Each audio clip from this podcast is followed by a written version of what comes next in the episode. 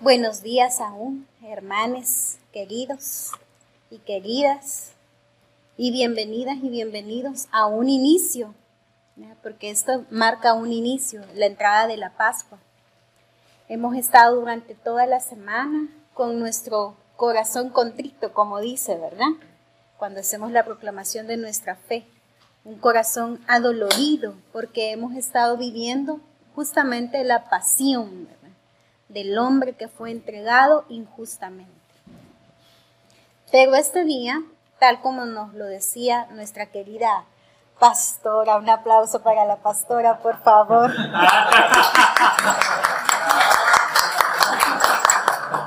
Escuchar la noche fue maravilloso, ¿verdad?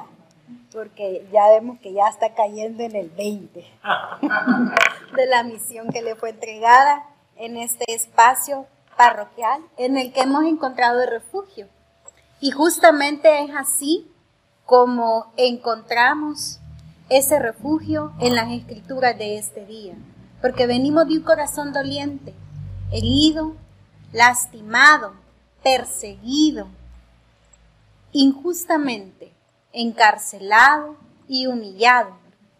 Y nosotros, como comunidad de la diversidad sexual, fuertemente incomprendida, perseguida, humillada y sacrificada, entendemos perfectamente lo que eso significa. Decía Luis Manuel, hay que salir de ese closet, así como Jesús salió de ese sepulcro, declarándole la victoria a la muerte. Mas, sin embargo, quiero recoger un elemento muy importante que cuando ya cuando hacemos la sinopsis del análisis de los tres evangelistas mayores, ¿verdad? Nos damos cuenta de algo bien interesante. Y es que dice que María Magdalena fue la primera en llegar. Y ella se asustó de ver que estaba abierto el sepulcro. Entonces hay un elemento bien interesante y es de que Lucas, acuérdense que Lucas va a tener una misión en su evangelio de destacar aquellos elementos que nos ayuden a ver a ese Jesús más allá de lo humano. Lucas tiene ese papel, ¿verdad? Un día vamos a hacer un taller para hacer esas exégesis de los tres evangelios juntos para que entendamos cuál es la misión de cada uno. Pero Juan es tan maravilloso, ¿ya? Y no en balde deposita en él Jesús una misión que es la de acompañar a María, su madre. ¿Ustedes creen que eso fue casual? Que él haga eso al pie de la cruz y le entregue la custodia de su madre, porque hay que ponernos y ubicarnos en el contexto, ¿verdad? En el que Jesús está en ese momento en la cruz y estamos en una sociedad patriarcal donde las mujeres son repudiadas y no quedan bajo la custodia si muere el marido, ¿de quién tiene que quedar la custodia?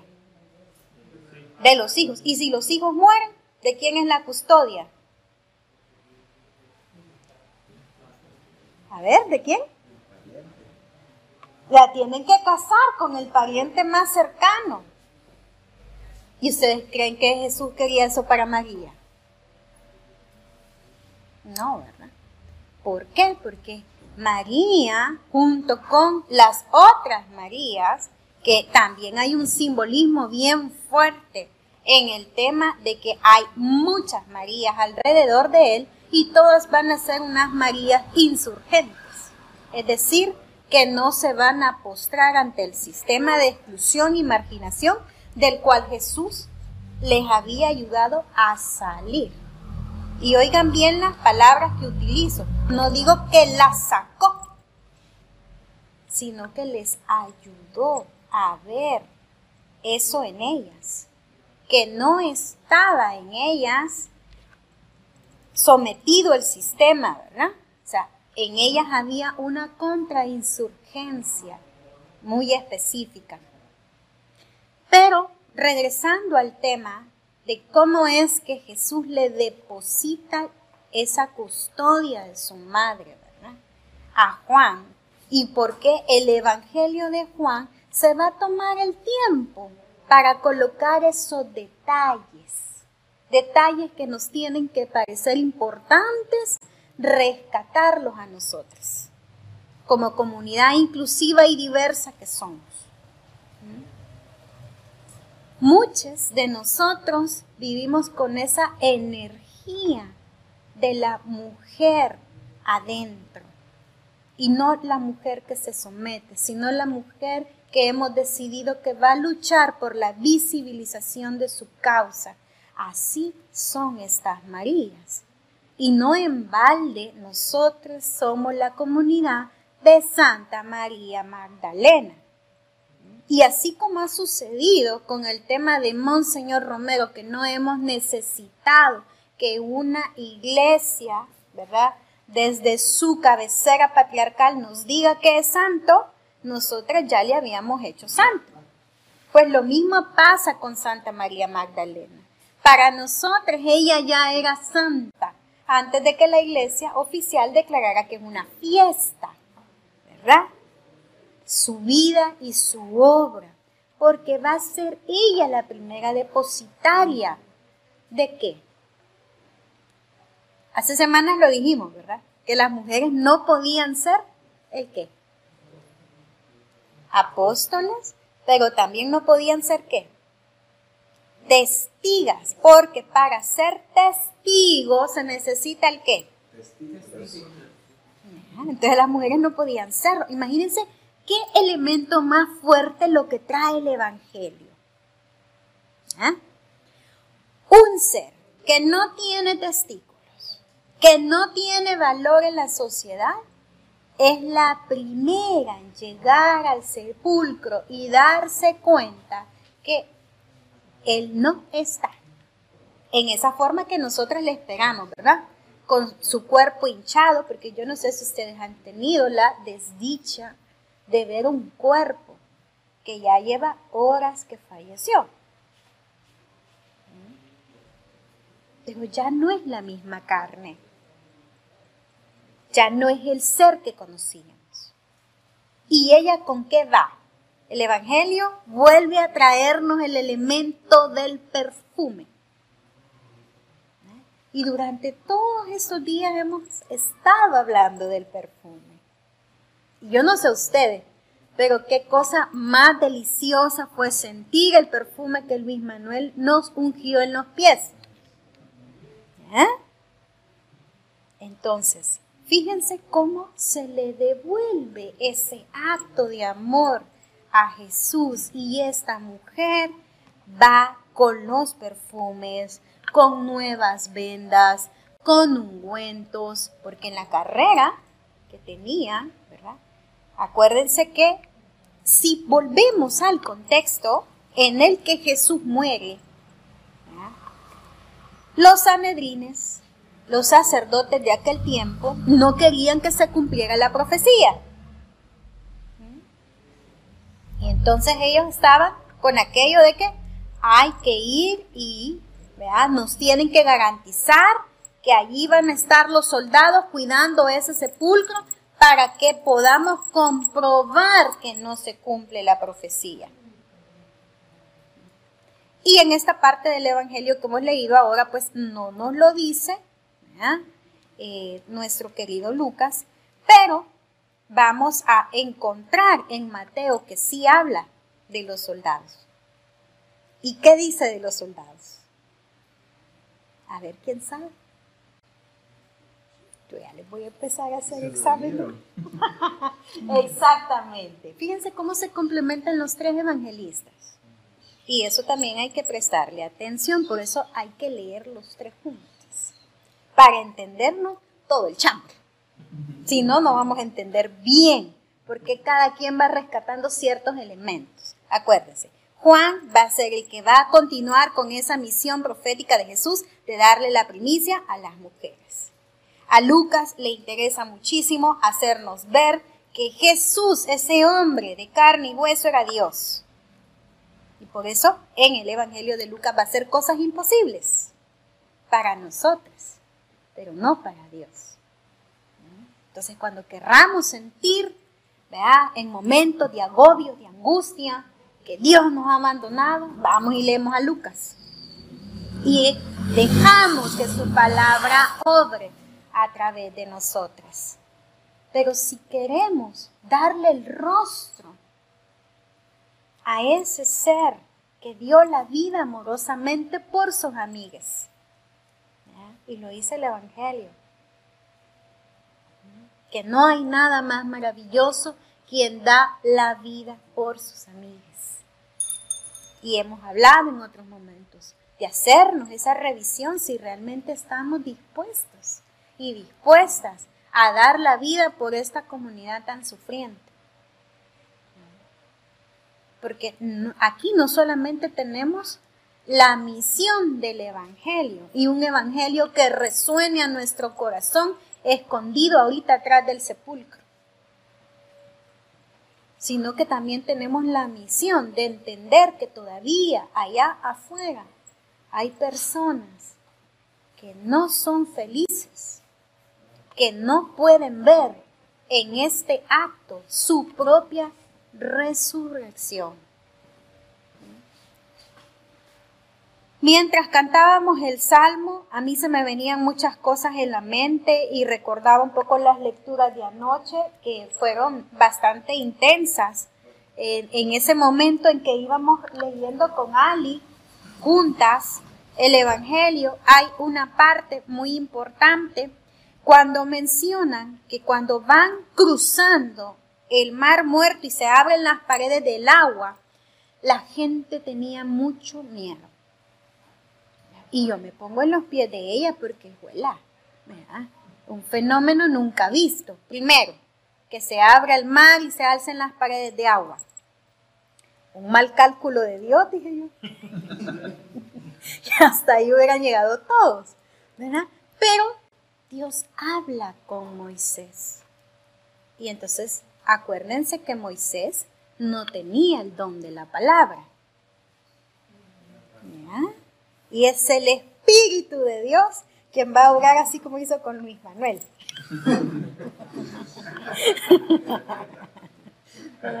y le da fuerza y le va indicando todo lo que le tienen que decir a esta gente, porque yo, vieran que cuando, como lo que nosotros conocemos visualmente, nunca se nos olvida.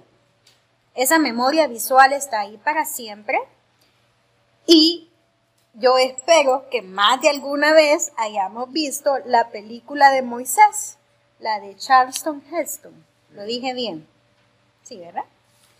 Entonces yo creo que no hay cosa, representación más gráfica que ese momento, porque no eran cuatro pelones los que iban cruzando, y cuatro pelonas. Y además dicen que llevaban los animales, las carretas con sus cosas. Y si no, bueno, aquí nuestras compañeritas que se acaban de mudar nos van a decir cuántas camionadas de cosas trasladaron cada uno. Es decir, cuando nos mudamos, no nos llevamos pocas cosas. Hasta el chucho subimos. Entonces, ¿por qué estoy diciendo esto? Porque imagínense, comparen esa mudanza de ese lugar de opresión que era Egipto para el pueblo de Israel. Y ese paso, y aquí es donde voy a volver al Evangelio, así, visto por los tres evangelistas. Hay un momento cuando ya María Magdalena, después de su encuentro con los ángeles, sale del sepulcro y ella, ella no presta atención ni siquiera a que son, que estaban haciendo esos dos babosos ahí adentro. ¿Cómo entraron? Porque estaban iluminados. Ella en ese momento no se pregunta nada. Ella solo tiene su corazón afligido. Y si no, acuérdense cada vez que ustedes están afligidas, ¿verdad? Una se pone toda loca, toda bayunca, y no se acuerda de otra cosa más que su aflicción. Hasta la olla de los frijoles me han quedado a mí en momentos de aflicción.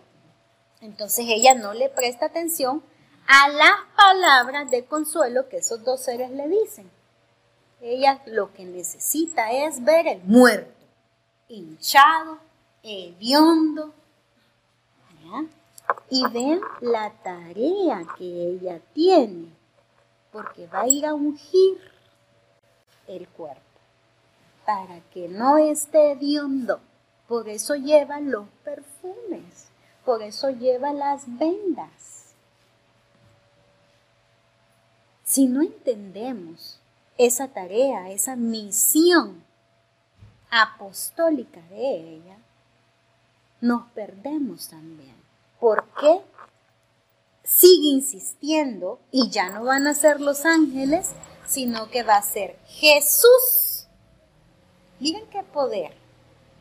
El que se le aparece y le dice a ella, no me toques. A ver, ¿quién sabe por qué le dice? Porque ella lo quiere tocar, ¿verdad? ¿Por qué creen que la detiene y le dice que no lo toque? Porque se queda, porque lo aferraría. ¿Alguien más? Y él le dice una palabra bien importante. Le dice que todavía no ha llegado donde el Padre. Fíjense, ¿qué quiere decir? Que no estaba purificado. ¿Cuántos de nosotros nos pasa eso? No permitimos que se termine de obrar el milagro en nuestra vida. Un medio cambiecito que damos y ya andamos como la mamá de los pollitos.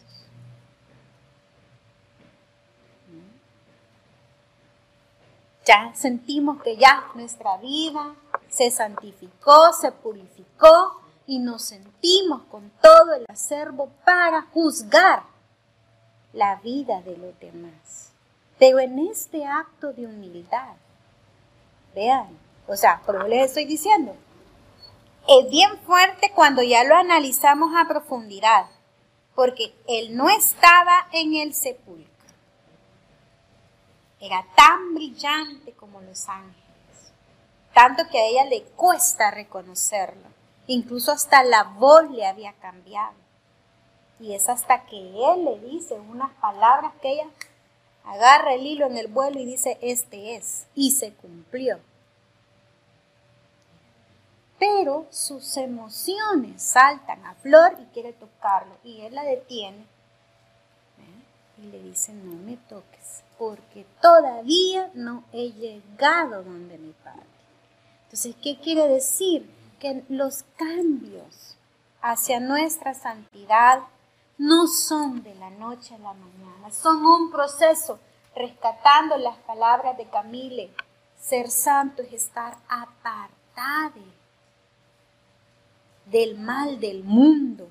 Y el primer mal del mundo, nosotros lo hablamos hace semanas atrás, hace más de 40 días, ¿verdad? Acuérdense la pregunta con la que iniciamos nuestra cuaresma. ¿Quiénes son nuestros enemigos? ¿A dónde está nuestra enemiga principal? Hemos logrado en este proceso de cuaresma entender y comprender que nos están pidiendo renovación. A ver quién se acuerda cuáles son las frases con las que hemos venido trabajando este domingo y no ni Abiel ni Fernando las van a decir. porque son quienes se las saben de memoria y nos las han estado recordando. Las hemos ido viviendo. Hemos permitido que eso realmente se dé en nuestra vida para decir, hoy hemos resucitado con Cristo. No con Jesús, con Cristo. Y hay una parte en el Salmo que dice, ¿verdad? Muy hermosa, que dice justamente esas mismas palabras, pero dichas de otra manera, que él le dice a María Magdalena. Quiere decir que él también debía de pasar por ese proceso de purificación, de edificación. Su cuerpo fue desechado, pero su espíritu es permanente. Y eso, eso es lo que debemos de cuidar, nuestro espíritu. Estamos desde este cuerpo que tiene necesidades, inmersos en el mundo, pero que el mundo no nos corrompa, Magdalitas. Seamos capaces, como Jesús, de ver la injusticia, la opresión, la marginación. Y ayer, fíjense que bien interesante porque hoy a mí me ha tocado estar entre servicios. Como teóloga feminista que soy, tengo mi propio espacio de encuentro con mujeres teólogas, que hasta hace muy poco me di cuenta que también es anglicano me dio. Imagínense, o sea, ya tengo ratitos de estar con ella y hasta esta Semana Santa me di cuenta que es un espacio anglicano. Y ayer fue bien interesante porque eh, la prédica la hizo una pastora, una reverenda que está, ella es estadounidense, pero está haciendo su servicio aquí en, en Guatemala, entre Guatemala y México, en la zona fronteriza. Y ella contaba una situación bien interesante y rescató en su prédica esa situación que estuvimos viviendo previo a la Semana Santa y a la Cuaresma, cuando el Congreso de Guatemala quería, ¿verdad?, hacer eh, crudas unas reformas en desfavorecimiento de la comunidad LGTBIQ. No sé si se acuerdan de esa noticia, que incluso lo pedimos acá en oración y estuvimos incluso hasta haciendo un pronunciamiento y nos invitaron para que fuéramos a la Embajada de Guatemala a pronunciarnos, yo no sé si algunos fueron, pero ¿por qué estoy trayendo esto al contexto? Ayer que lo estaba diciendo la reverenda, yo me quedé un poco meditando en eso y dije, realmente, eh, Leslie Vogel se llama ella, creemos que con ir a este espacio que nos llamamos inclusivo es suficiente como acto político y revolucionario, porque no vamos a dejar de lado que Jesús nos enseñó eso. ¿Y cuánto estamos cumpliendo de eso? ¿Sí? La Semana Santa, uno de los mayores misterios cristianos, como va a decir en su momento Leonardo Boff, para recordar sus palabras, ¿no? Nos invita justamente a darnos cuenta cómo hasta en la resurrección Él siguió cumpliendo ese papel de ser contra el sistema. Y vuelvo a rescatar esa parte que Lucas nos la omite. Ahí estaban los dos soldados enviado por los líderes de ese tiempo, religiosos y políticos, para que no se pudiera dar fe y testimonio que la profecía de la resurrección se había cumplido sobre las carnes de Jesús el Cristo. Porque ahora ya podemos decir eso, ¿verdad? Que Jesús el Cristo. Y algo muy importante que rescatar y del por qué hacemos nuestro el tema de la cruz, no desde ese elemento, y me acuerdo yo, a mí nunca se me va a olvidar de una persona en, una parroquia en la que yo crecí, pero que nunca me congregué, porque era la parroquia de mi mamá y de mi papá, donde ellos servían. Y decía, a mí no me gusta ver al Jesús en la cruz. Quítenlo de ahí, ya bájenlo. ¿Por qué tenemos que vivir nuestra fe recordando el dolor? Quiero ver a Jesús en el momento en que Él está resucitado y además de eso, asciende al cielo. Porque esa es la promesa de salvación para nosotros. Pero es una promesa de salvación que está marcada obviamente por la muerte pero también por una muestra de esperanza para con las personas que vivían en la marginidad y para con las personas que estaban silenciadas. ¿Por qué van a ser las mujeres las principales testigas? Porque María va y luego vienen con el resto de Marías. María la Madre, María, ¿verdad? De Santiago. No va a llegar sola. Y junta va con los apóstoles y les cuenta que el sepulcro está vacío, que se lo han encontrado y que ha resucitado. ¿Y qué hacen los hombres? No le creen. Y esa fue la, palabra que aparece, ¿no? En el texto. Las declaran locas. Entonces, hay un acto subversivo en el hecho que las mujeres sean las testigas. Primero, no tienen testículos, así que no pueden ir a ponerlos y decir aquí vengo a dejar mis testículos porque vengo a dar fe y proclamación de que Jesús el Cristo ha resucitado. No los pueden cortar, ¿va? Segundo, son las locas y las chambrosas del pueblo. Entonces nadie las toma en serio. Además, son las lloronas, ¿verdad? Porque han venido llorando todos estos días. Y han estado sufriendo desde el encarcelamiento hasta la crucifixión. Pero ni siquiera sus propios compañeros le creyeron. ¿Por qué?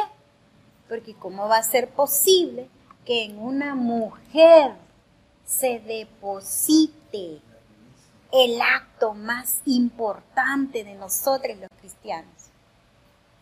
El anuncio de una nueva vida, porque así comencé esta reflexión, ¿verdad? Hoy estamos en un nuevo tiempo, hemos sido restaurados, redimidos hemos permitido que el Espíritu de ese Jesús viva dentro de nosotros. Y discutíamos un día de estos en la oración, en el espacio de oración que tenemos los días viernes, que por eso es que yo no veo a un Jesús en el cielo, a un Dios en el cielo, a una María Magdalena en el cielo sino adentro mío, buscando en mis propias características las características de estos seres que van a obrar dentro de mí. Porque eso significa la esperanza. Que yo voy a retomar primero el plan divino y que Jesús nos lo fue revelando poco a poco hasta llegar al momento del suplicio y todavía ahí nos hace una gran revelación y lo analizábamos esta semana. Y decíamos, Jesús tuvo miedo cuando estaba en sus últimos minutos ahí en la cruz. Le reclama a Dios. ¿O realmente qué pasa?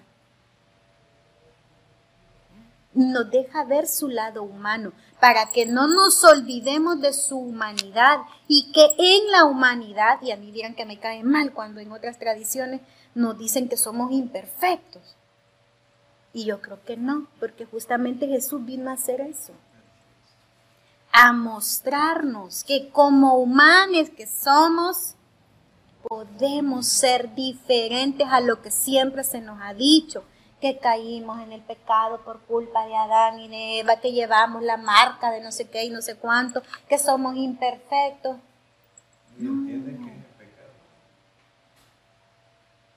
Es que no hay cosa más maravillosa que haya hecho Dios que nuestro ser. Y por eso nos invita a través de Jesús a buscar la plenitud, a través de los ejemplos de María la hermana de Lázaro a elegir entre la tradición y un nuevo tiempo donde aprender de Jesús era importante más que los oficios domésticos, más que la faena del trabajo. Yo caigo mal, les voy a contar, porque yo le paso recordando a la gente que hay que poner en equilibrio el trabajo, el descanso y el ocio.